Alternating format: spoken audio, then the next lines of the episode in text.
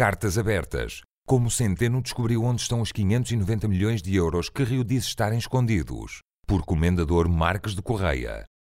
Ora bem, Mário Centeno não quis dar parte fraco, mas ele próprio não sabia onde estavam os milhões. E quando soube, a sua surpresa foi estonteante. Ao chegar ao Ministério das Finanças, vindo do debate do Orçamento de Estado, Centeno mandou chamar os melhores economistas e contabilistas do país, esperou um pouco e eles chegaram. Delicadamente, o ministro pediu ao governador do Banco de Portugal, Carlos Costa, e ao ainda líder do PSD, Rui Rio, que saíssem porque o assunto não era com eles.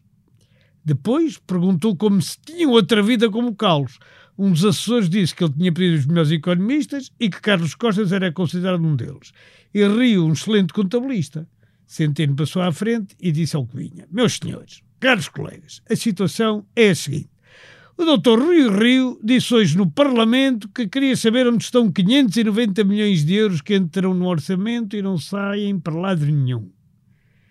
Contou com a direita e parte da esquerda o acusaram de ser ele, Centeno, beneficiário indireto de tal montante, uma vez que ficaria à sua descrição cativá-los ou nem sequer usá-los, de forma a cumprir o superávit prometido.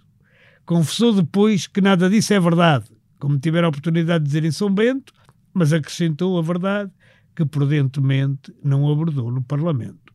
A verdade, meus amigos, disse por fim, é que não sei onde estão. Os peritos ficaram abismados. Mas quem fez o orçamento? Perguntou um deles, atónito, espantado. Ninguém, disse Centeno, apontando para um computador onde se viam umas folhas de Excel. Isto é sempre a mesma coisa desde o nosso saudor Silva Lopes. Corta-se do lado, põe-se do outro e por aí fora. Nem o Cavaco se atreveu a alterar o sistema. Mas o que nunca tinha acontecido era entrar dinheiro que não soubéssemos por onde saía. Às vezes saía mal, ia para empreiteiros, banqueiros, consultores, coisas assim. Mas não saber de todo, isso é inexplicável, insuportável e deplorável. Centeno estava visivelmente alterado. Um dos economistas mais calmos propôs então fazer uma inquirição de alto a baixo a todos os números do orçamento. Mas a maioria não concordou. Isso era como fazer um orçamento de base zero. Íamos descobrir imensas chatices, argumentaram com alguma razão. Chatices como? Questionam um dos mais novos.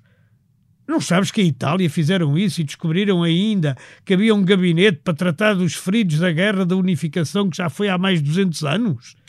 E assim em todos os países. Os orçamentos fazem-se em cima de outros e pronto, não temos tempo para indagar se todas as despesas fazem sentido, porque é muito mais rápido e simples aumentar um bocadinho os impostos, nomeadamente os indiretos, como fez o Centeno, porque quase ninguém dá por isso.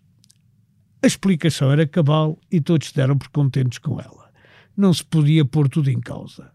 Poder-se-ia torturar os números, porque eles confessam sempre o que o economista quer, disse outro. Mas a ideia foi tida como sendo própria de um sociólogo e logo abandonada com certo desprezo. Chamar a polícia estava fora de causa. Olha, o Azeredo Lopes, foi o mal dele. E então, três circunstantes disseram que estavam dispostos a seguir o rastro do dinheiro deem-nos 15 dias que nós resolvemos isso. E deram-nos. Passadas duas semanas, reuniram-se de novo e havia novidades. Os três economistas tinham, e que eram contabilistas e investigadores, já tinham novidades, de facto. E não eram pequenas. Era um bug. Centeno ficou incrédulo. Como acontece isso? Foi o Rui Pinto já não chega o que ele anda a fazer aqui ao Benfica, a chatear e agora vem também para aqui? O que é que se passou? Vá, contem tudo. Então é assim, disse o mais novo dos investigadores. Começámos a seguir o dinheiro, pelo mais simples, por 592 milhões não é assim tanto, e por isso fomos ao Orçamento da Cultura.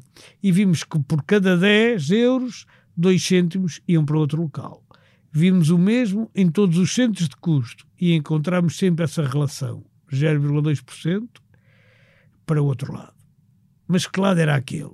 Eis o que nos dispusemos a saber. E depois de aprofundadas, cuidadosas e difíceis investigações, chegámos a uma conclusão tão melindrosa que quase temos medo de partilhar com os nossos colegas.